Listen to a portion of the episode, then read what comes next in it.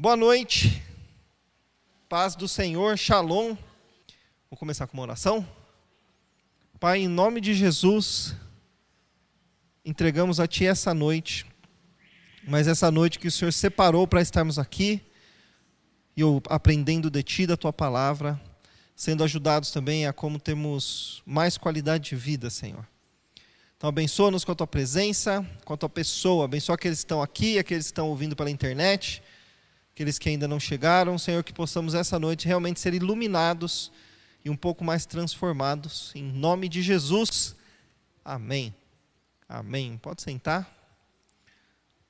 Bom, hoje é a segunda mensagem da série Vida e Abundância, e o tema é Imagem e Semelhança. Bom, é um termo bem conhecido, né?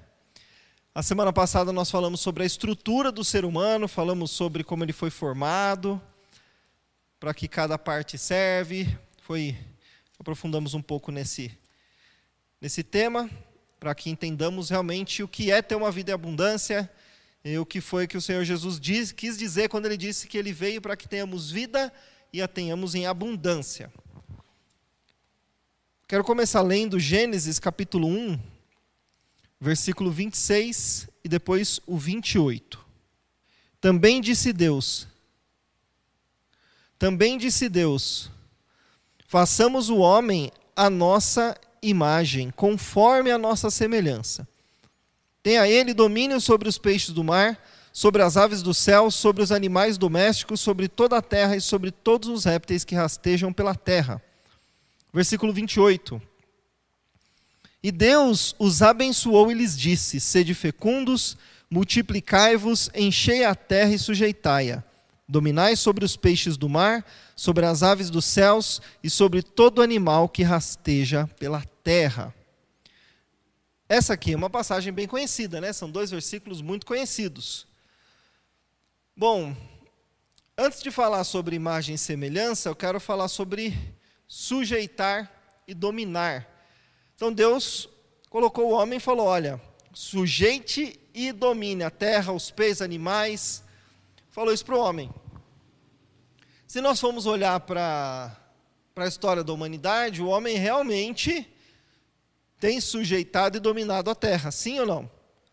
É, foi entrando, foi conquistando território, foi aprendendo a lidar com animais, lidar com os recursos naturais. Mas também a gente observa que o homem destruiu, está destruindo a terra. Então, quando a gente vê isso aqui, nós temos que pensar um pouco mais profundamente.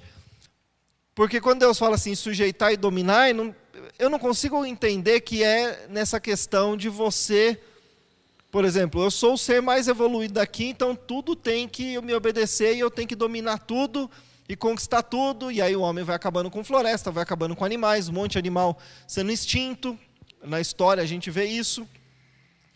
E eu acho que está mais relacionado, eu penso comigo, né, que está mais relacionado a você aprender a lidar e administrar bem. Então, Deus deixou os recursos naturais, deixou essa terra, deixou os animais para nós aprendermos, entendermos sobre isso e aprender a administrar bem, para que a terra realmente funcione de maneira adequada. Só que a gente conhece bem a história, o pecado entrou na humanidade, o homem foi contaminado, e o resultado que nós temos hoje na, na Terra, na sociedade, é o resultado de um homem caído.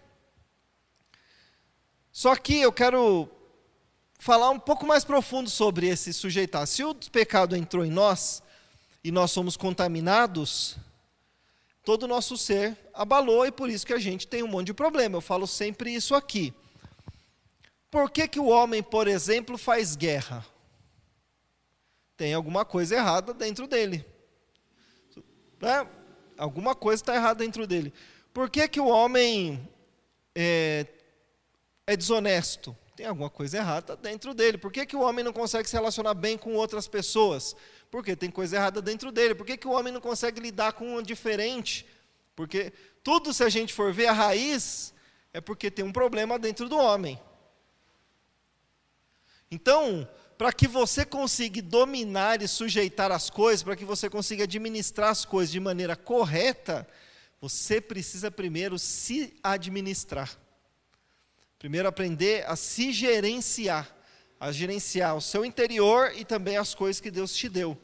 Então, se todo ser humano se voltasse para isso e pensasse sobre isso, o mundo seria certamente um mundo melhor. Mas nós entendemos que o pecado entrou e isso não tem mais jeito, né? O, que, o único jeito é quando Cristo entra e começa a nos transformar. Mas vamos lá. Vamos ler primeira, é, primeira não, Provérbios 25, 28. Como cidade derribada que não tem muros, assim é o homem que não tem domínio próprio. Então, como você vai querer dominar algo se você não se domina? Como você vai querer cuidar de algo se você não consegue cuidar de si mesmo?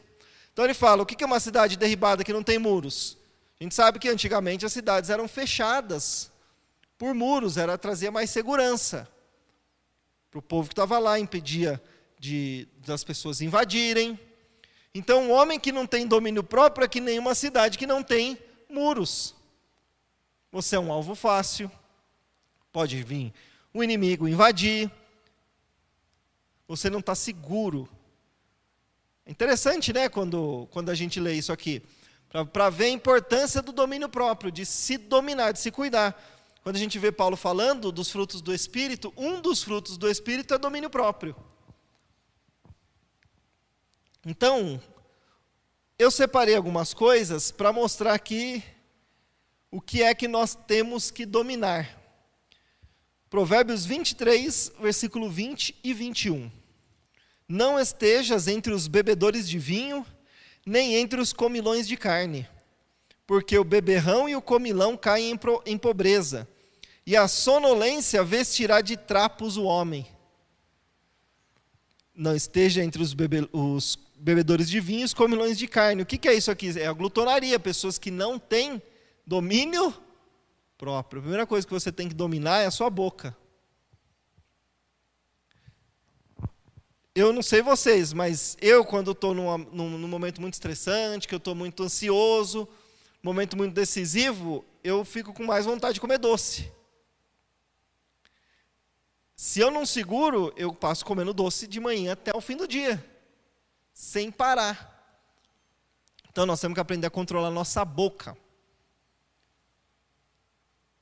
Para que, que Deus fez o alimento? Para o prazer do homem e para o sustento do é, para o homem poder se manter, né, para a saúde e tudo mais. Só que nós transferimos transferimos isso aí mais por prazer. Nós temos a tendência de comer mais por prazer e não pela necessidade. Pode observar. Se vem um prato de arroz e feijão gostosinho, com uma salada, alface, tomate, pepino, uma carninha pequenininha ali do lado e uma pizza deliciosa de quatro queijos para mim, aquela, né, aquela delícia. O que, que eu vou escolher? Saúde ou prazer? é ou não é? Nós somos assim. Porque aí a gente comeu, matou a fome, mas aquilo não nos nutriu. Então nós precisamos aprender a ter equilíbrio nisso aí. Controlar a boca, aprender a ter uma boa alimentação. Isso também está relacionado à emoção. A gente sempre chega nisso aí. Vamos lá, outra coisa que Deus pediu para nós administrarmos, que nós precisamos aprender a administrar, a gerenciar. Mateus 6, 24. Ninguém pode servir a dois senhores, porque ou há de aborrecer-se de um e amar ao outro, ou se devotará a um e desprezará o outro. Não podeis servir a Deus e as riquezas.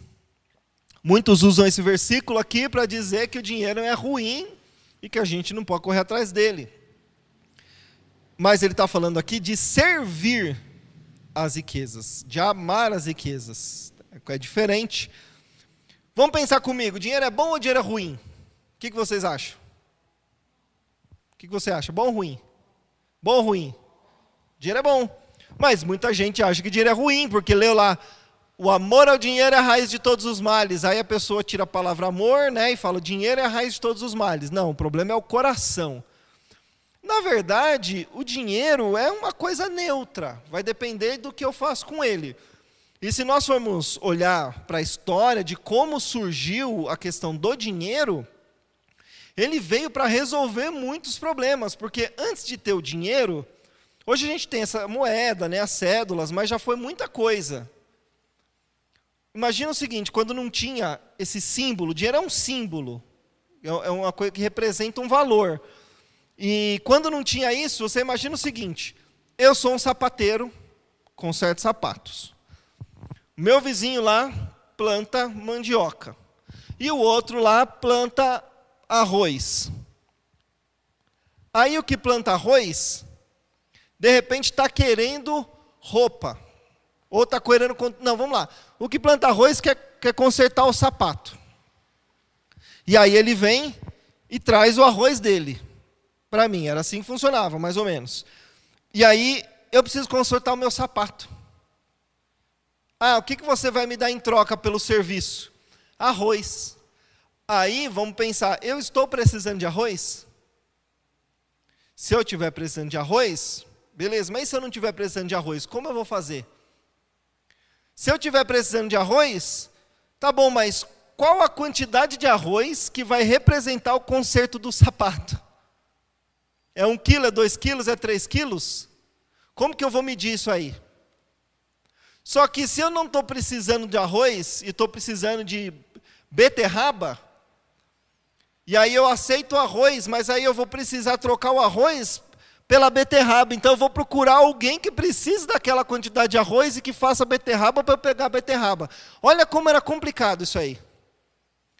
Deu, deu para entender? Era, era, era difícil. Ah, eu estou precisando de, de, de, umas vestes. Ah, tem um alfaiate. Então eu vou lá no alfaiate. O alfaiate fala assim: eu estou precisando de, sei lá, de laranja. Ih, mas eu não tenho laranja. Ah, então eu não, posso aceitar, porque se eu aceitar a sua mandioca, eu vou ter que pegar essa mandioca e correr atrás de alguém que tem laranja e que queira mandioca para eu conseguir a minha laranja. Olha como era complicado. Então, quando surge a moeda, que é, que é o dinheiro, que é esse símbolo de troca, ele resolve muito problema. Porque aí você de, de, determina um valor para ele. E aí, ou seja, todo mundo pode aceitar agora. Então, o sapateiro tem, determina o tanto daquele serviço. Então a pessoa vem com uma moeda que todo mundo aceita, aí ele pega e com aquela moeda ele pode comprar o arroz, ele pode comprar o feijão. Então o dinheiro surgiu para resolver um problema.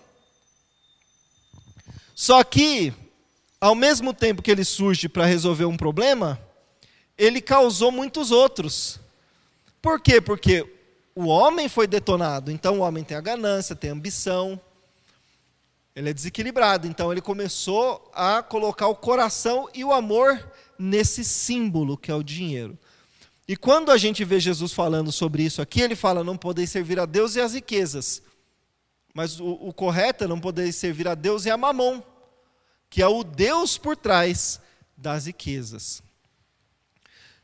Então, uma coisa que foi feita para me servir acabou me se tornando meu Senhor. Tem gente que acha que só pobre que serve, que só rico serve o dinheiro. Eu creio que são mais os pobres. Já falei isso aqui quando eu falei sobre os segredos judaicos da riqueza. Por que os pobres mais? Vamos lá. Qual é a sua maior preocupação? Pagar a sua conta de água, de luz, pagar a sua internet, pagar o aluguel ou a prestação da casa. Se tiver na escola do filho, você tem que pagar é o sapato que está furando, você não tem dinheiro para comprar, o carro que quebrou, que você não tem dinheiro para arrumar, e tudo isso você precisa do quê? De dinheiro. E tudo isso acontecendo mexe com as suas emoções. Então, o dinheiro determina como você se sente, ou ele ou a falta dele. Então, você se tornou um servo do dinheiro. Agora, você tem que entender que o dinheiro está aqui para te servir. Então, você é o senhor dele. É diferente. Então, você usa ele, não ele usa você. E de novo, por que, que você não consegue muitas vezes controlar essa questão financeira? Porque é emoção. O dinheiro nos dá a capacidade de comprar e receber um prazer imediato. Por isso que muitas vezes a gente compra o que não precisa. Tem que ficar se condicionando muito isso. Por exemplo, eu trabalho com áudio, né? gravo minhas músicas e tal, então eu gosto disso.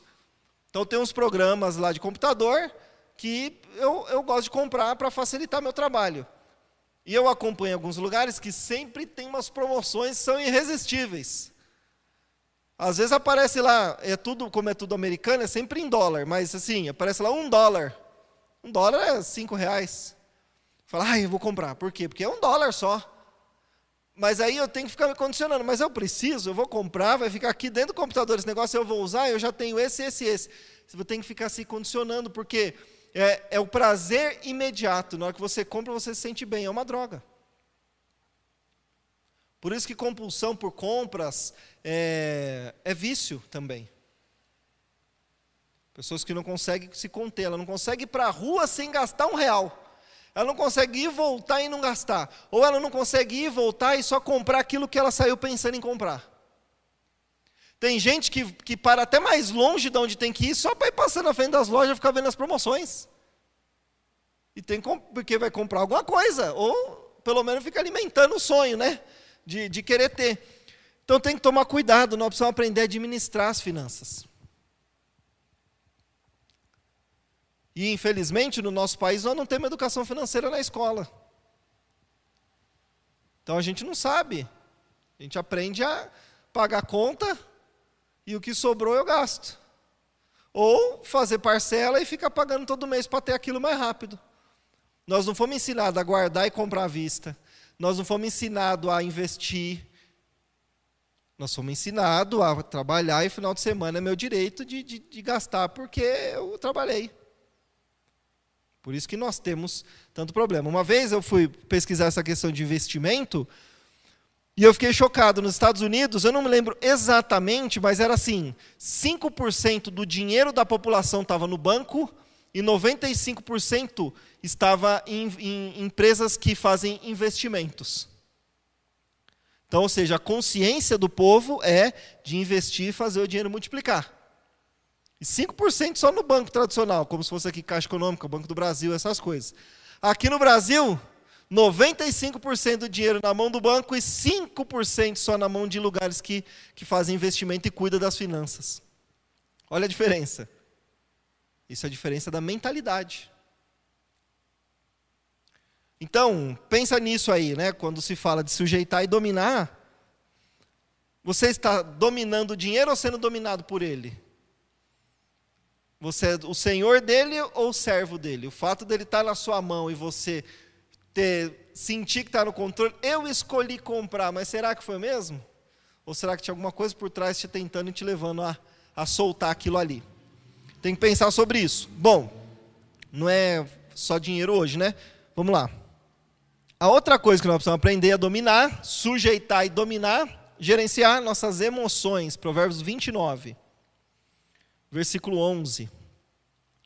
O insensato expande toda a sua ira, mas o sábio, afinal, lhe a reprime.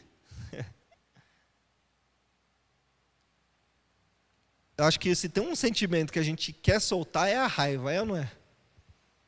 Eu não sei, é um negócio que parece que a gente quer mesmo soltar aquilo ali, quer que aconteça.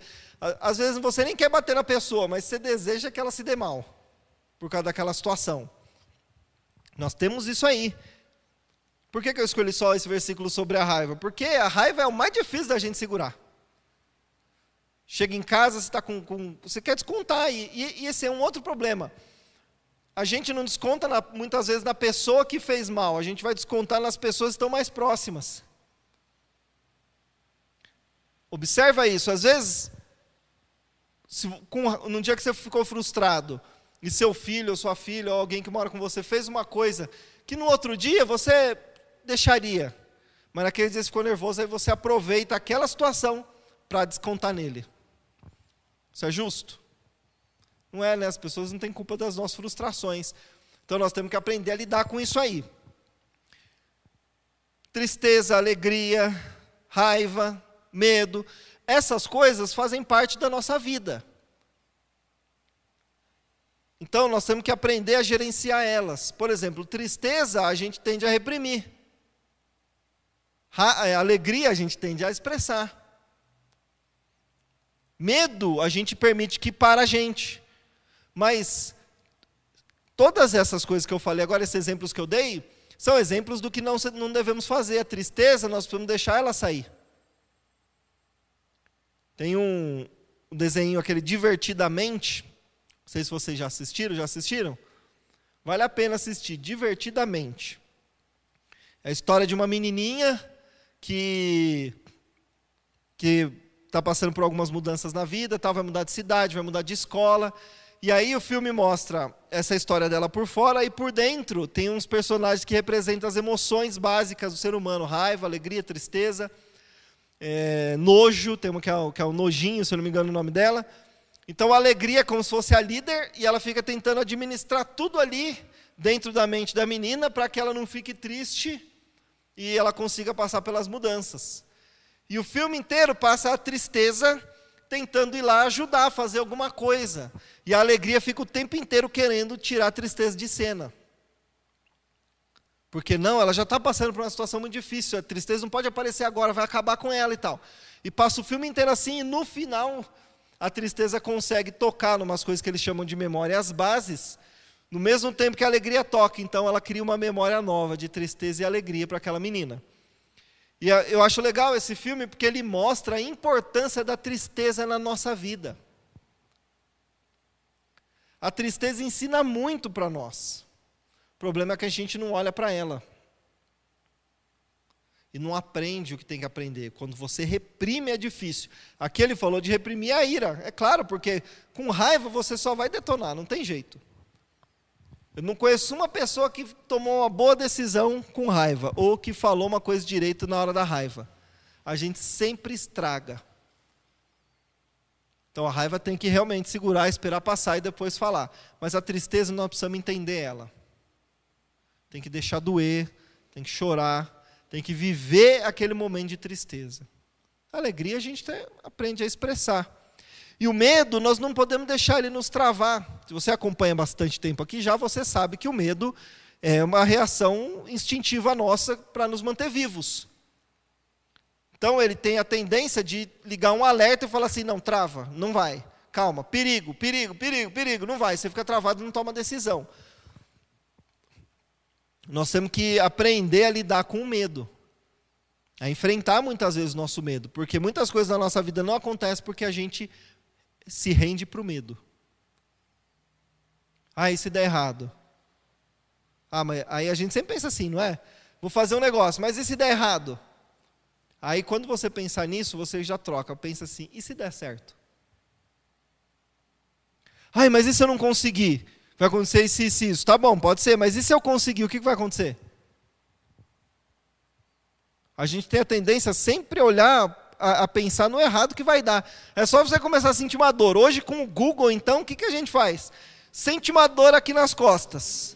Aí você já procura lá, o que, que pode ser dor nas costas? Aí vem lá, câncer de intestino, de pâncreas e, e, e os sintomas podem ser. E você fica procurando tudo que você pode acontecer para a sua morte. É ou não é? Você não procura lá, dor muscular, fica tranquilo, amanhã cedo você vai acordar, vai ficar tudo bem. é uma tendência nossa. Por causa do medo. Então nós temos que tomar cuidado, aprender a lidar com isso, entender que isso é um mecanismo que dispara no nosso cérebro, é uma coisa instintiva. Nós temos que aprender a lidar com isso da maneira correta.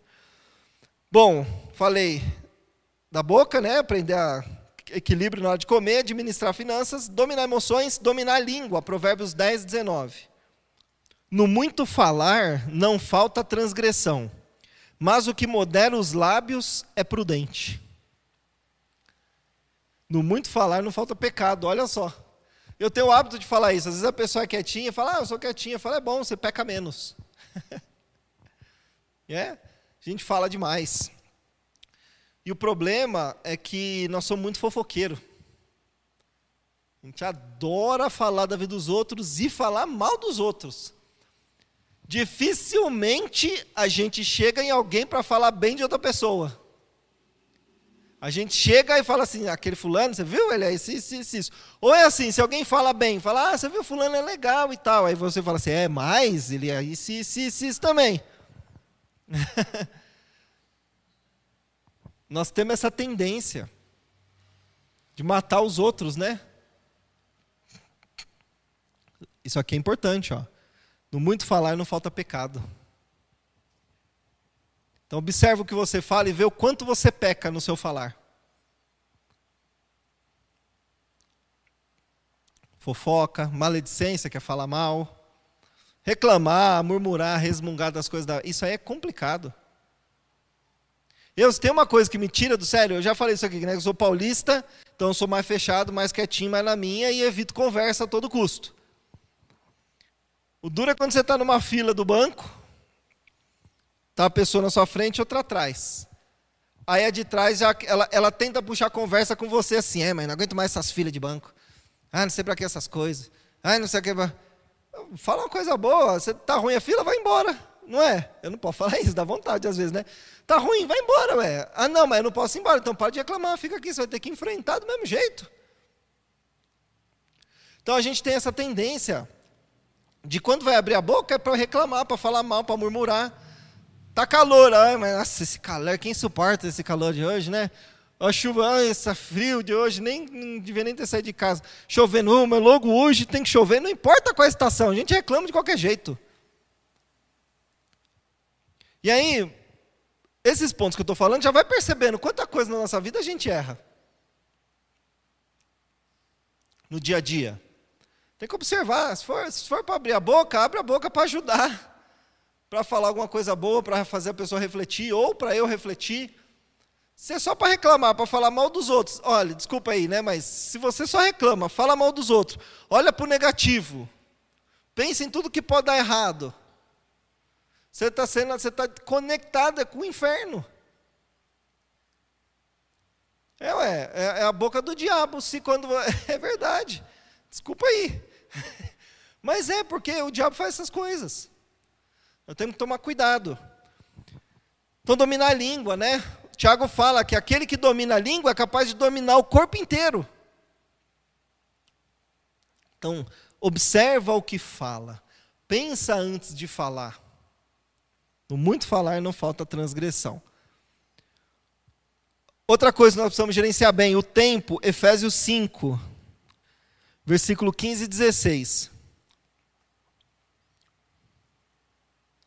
Portanto, vede prudentemente como andais, não como nécios, e sim como sábios, remindo o tempo, porque os dias são maus. Bom, Deus deu quantas horas por dia para nós?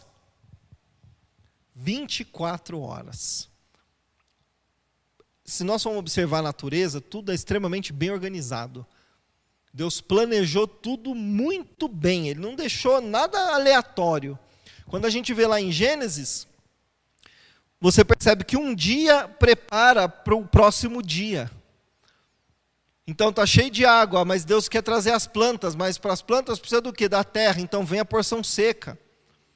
Aí depois da porção seca, vem as árvores, as plantas. Só que sem o sol isso aí não cresce, então eles preparam, aí vem o sol para poder ter vida. Percebe? Ele está sempre preparando uma coisa para outra. E, se, e precisa do homem, o homem precisa de comida, o homem precisa de, de, de calor, de frio. Isso precisa, é, tudo isso é necessário para o equilíbrio do planeta, para que a vida aqui possa funcionar. Então Deus vai preparando um dia para o outro. Ele teve planejamento. Quando o homem veio, estava tudo pronto.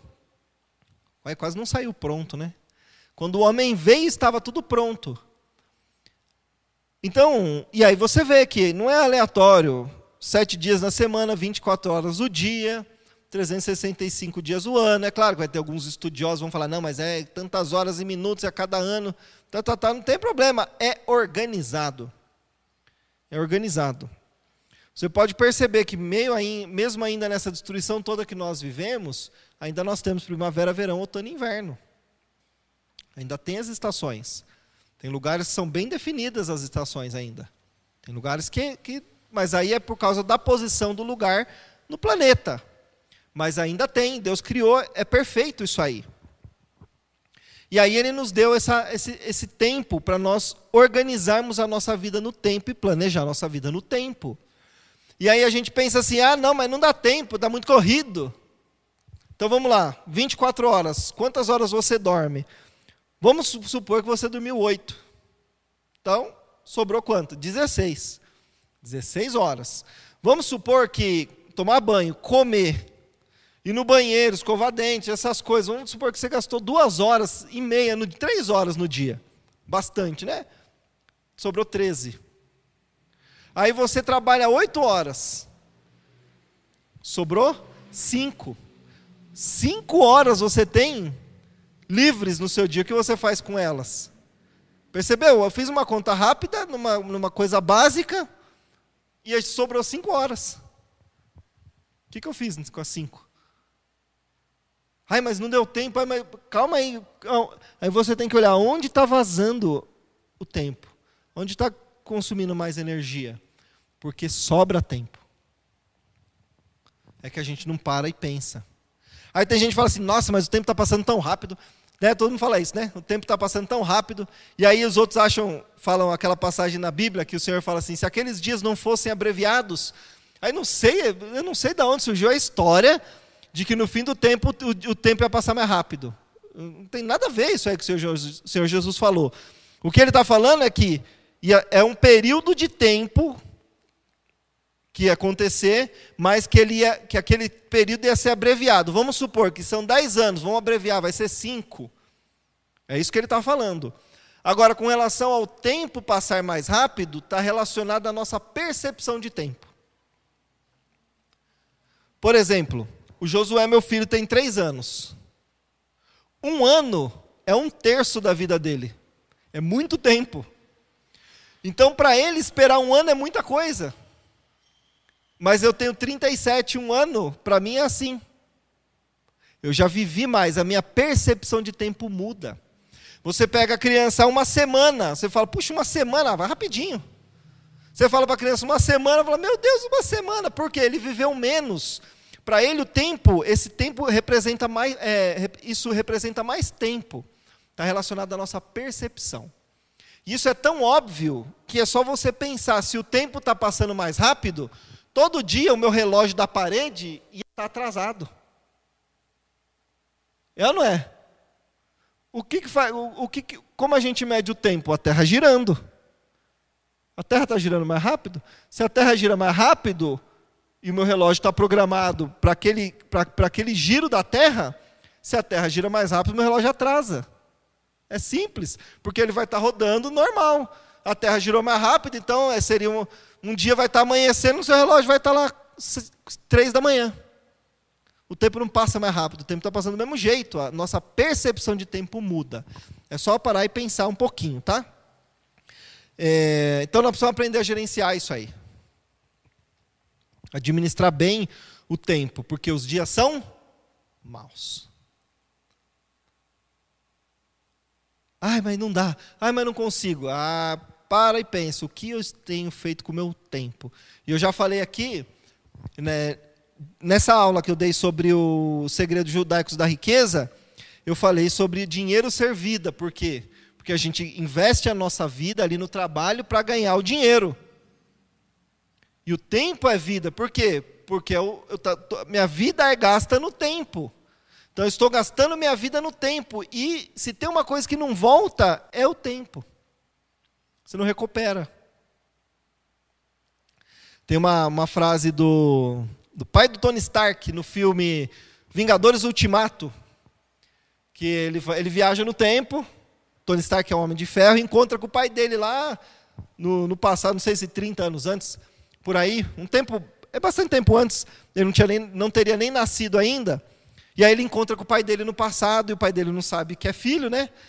E aí ele fala um pouco do pai e tal, aí ele fala: "Ah, mas meu pai me ensinou uma lição muito valiosa".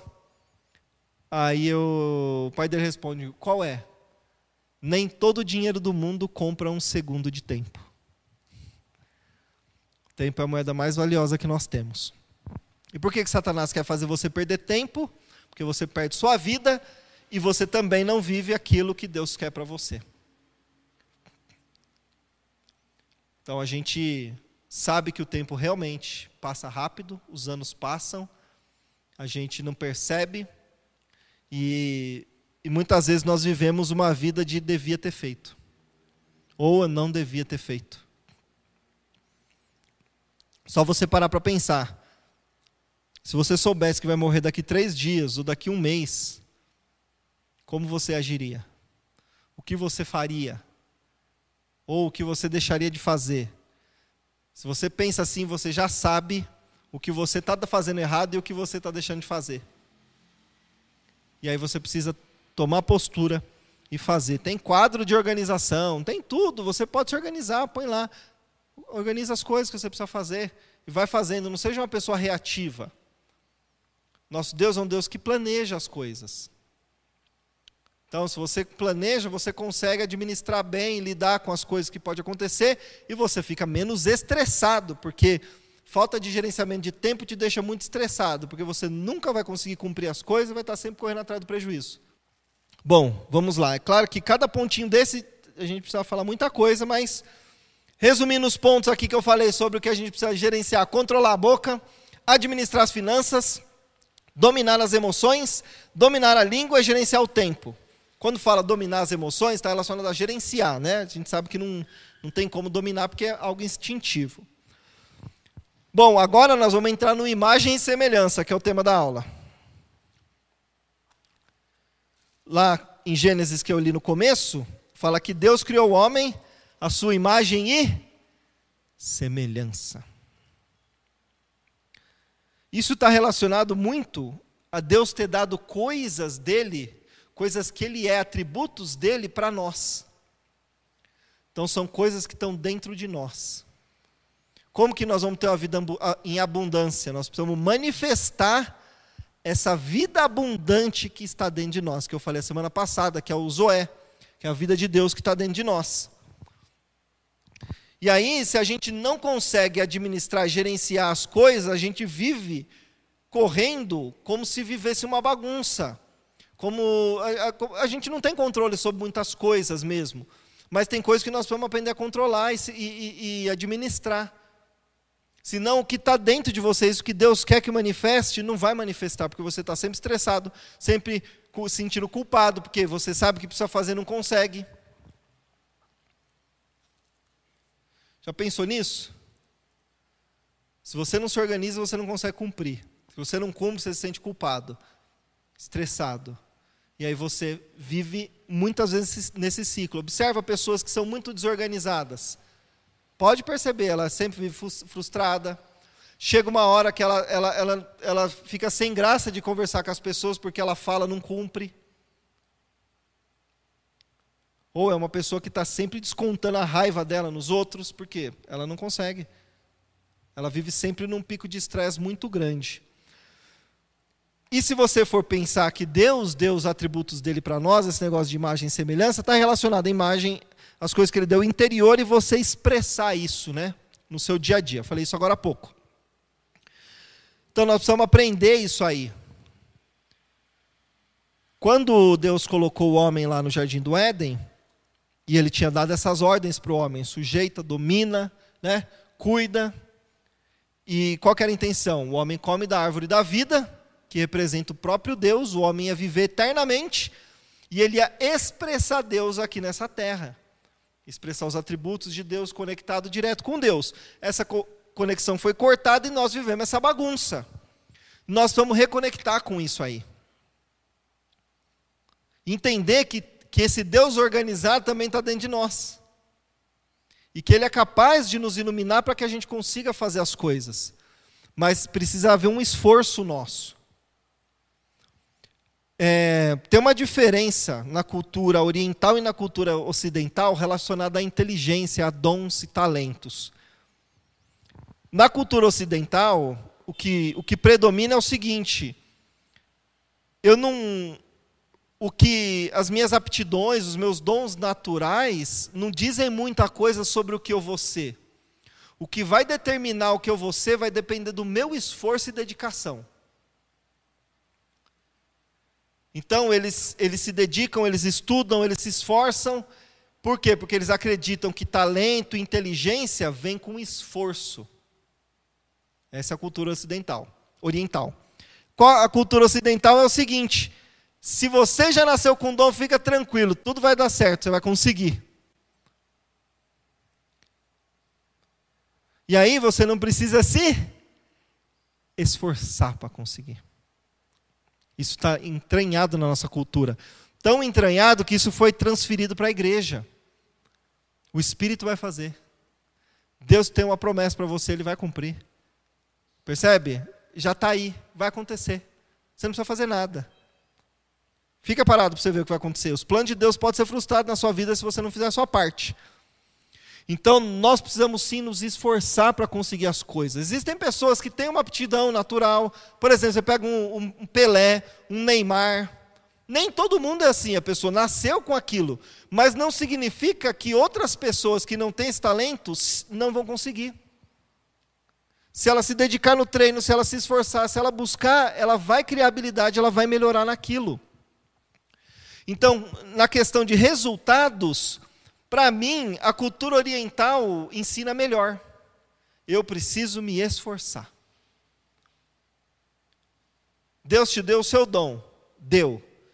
Mas e aí? Você precisa se esforçar. Ai, eu sinto que Deus quer me colocar na área de cura interior. Eu sinto, puxa, eu estou percebendo que as coisas estão acontecendo, então o que, que eu preciso fazer? Eu vou estudar mais sobre isso. Eu vou me preparar mais nessa área porque aí Deus vai me usar mais. Não pensa não que Deus, ah, não, mas Deus usou Pedro lá, que era pescador e letrado. Ah, pergunta se ele continuou desse jeito o resto da vida. O Senhor chamou ele desse jeito.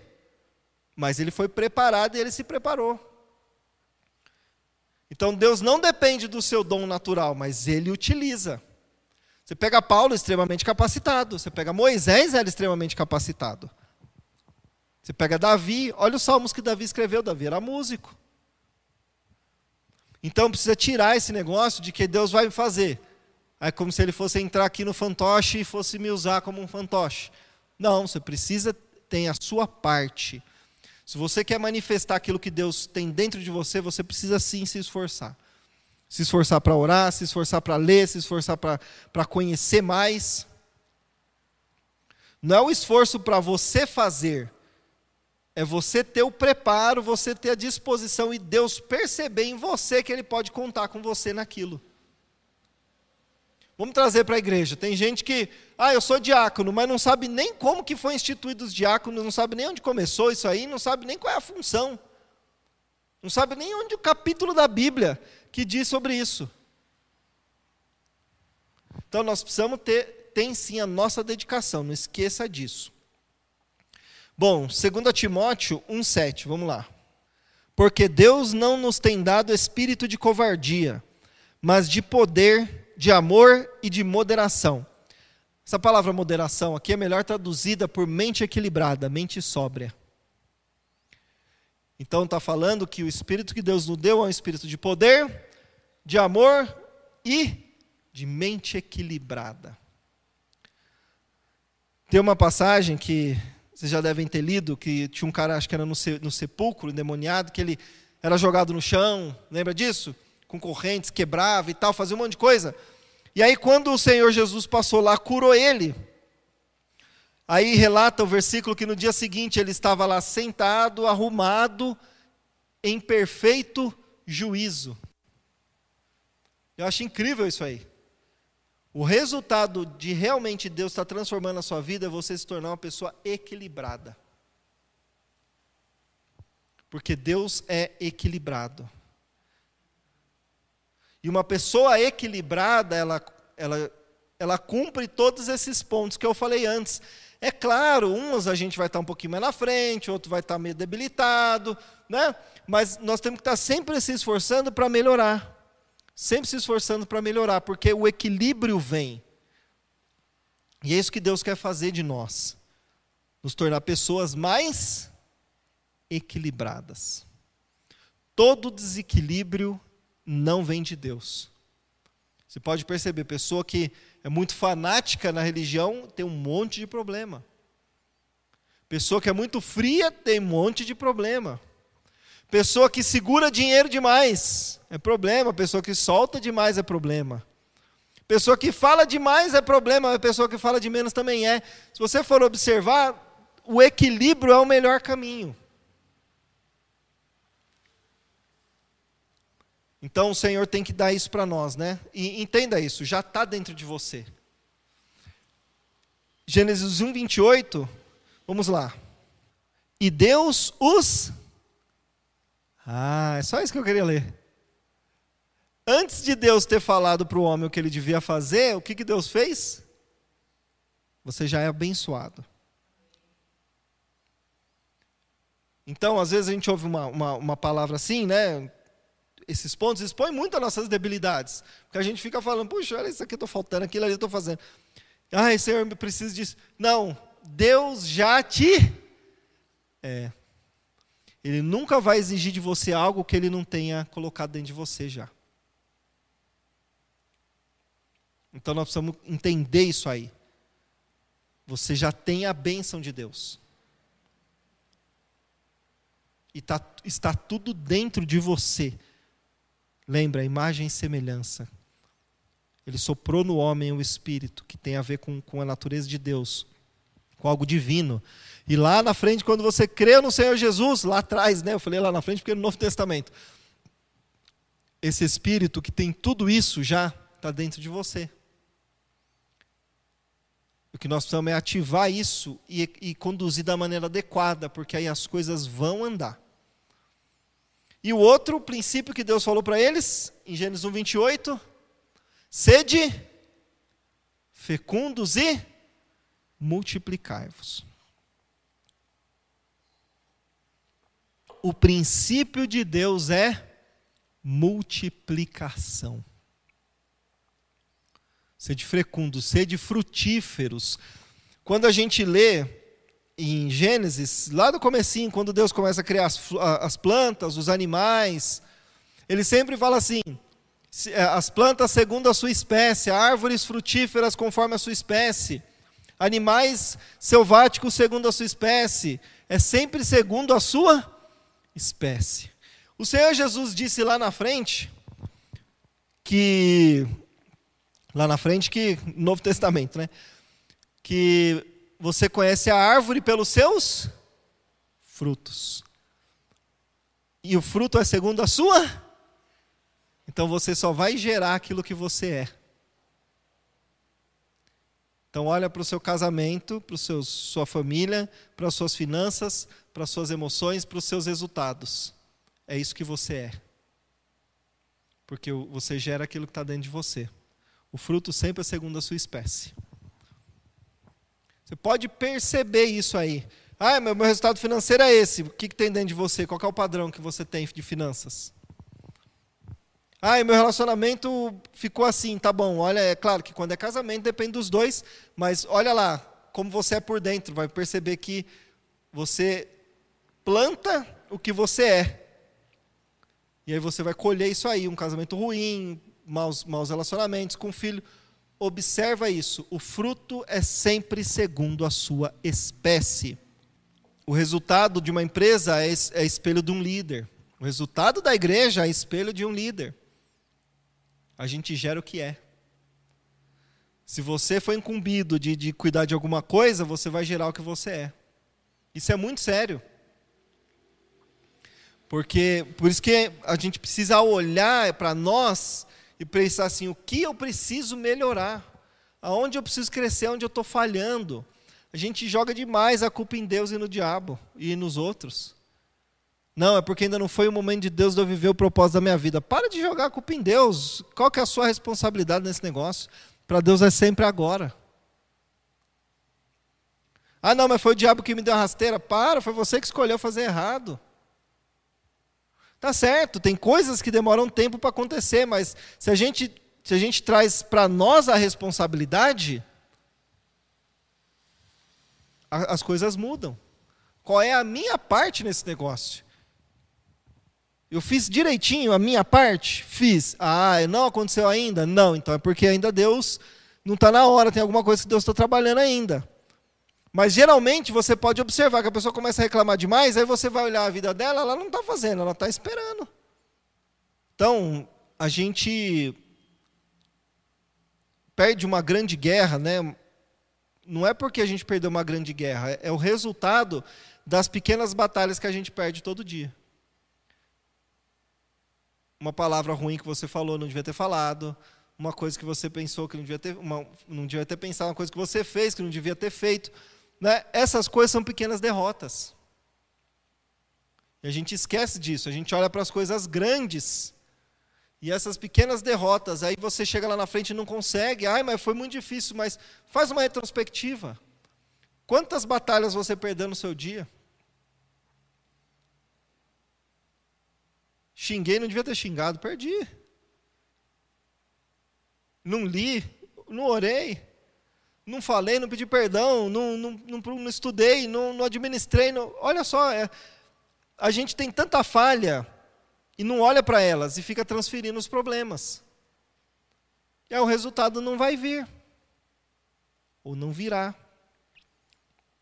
Então, o desafio que eu trago hoje no, no final disso tudo é: você só vai colher o que você planta. E a sua vida hoje é resultado de um plantio, e o fruto é segundo a sua espécie. Então, olha para o seu resultado e você vai ver quem você é.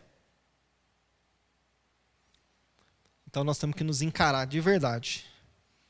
Se a gente for pensar nisso, a gente para de falar mal dos outros porque a gente lembra quanta coisa a gente precisa melhorar.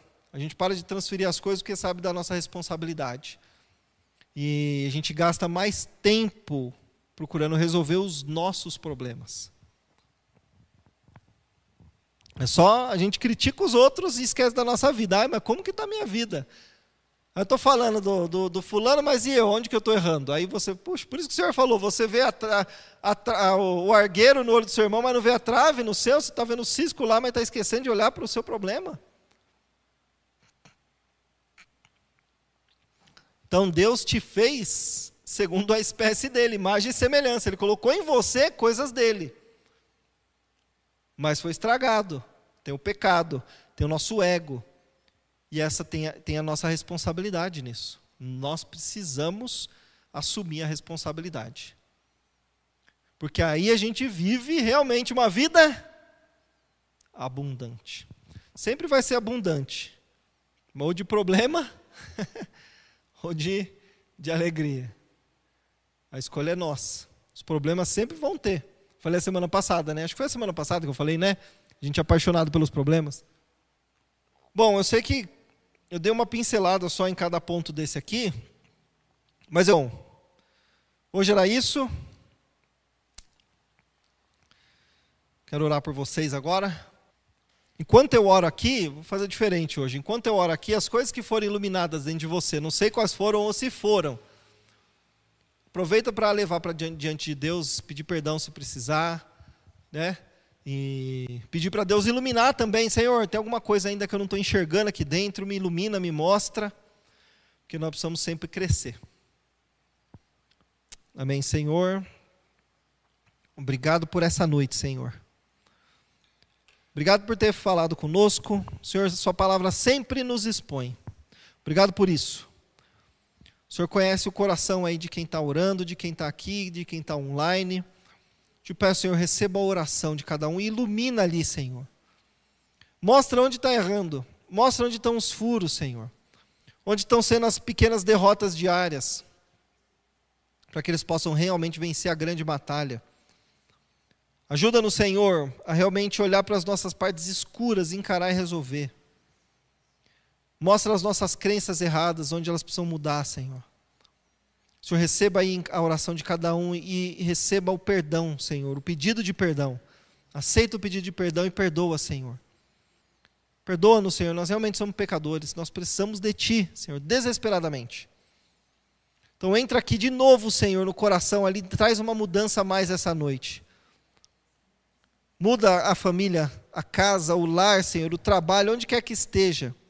Ajuda a enxergar realmente as sementes erradas que estão sendo jogadas. E ajuda o Senhor a plantar de maneira correta, a gerenciar melhor o tempo, as finanças, as emoções. O Senhor ter domínio próprio. O Senhor nos fez a sua imagem e semelhança, e nós temos seu Santo Espírito dentro de nós, e com ele vem tudo o que nós precisamos. Então ajuda cada um de nós a ativar isso que essa noite seja ativado na vida de cada um esses dons do Espírito, essa capacidade para administrar, para melhorar, para crescer. cada um possa realmente crer nessa palavra, Senhor, que o Espírito Santo está dentro de nós e que resolve todas as coisas. Que eles possam avançar, crescer, não desanimar e vencer as batalhas diárias, de acordo com a tua palavra, com a força que o Senhor nos dá. Em nome de Jesus, amém.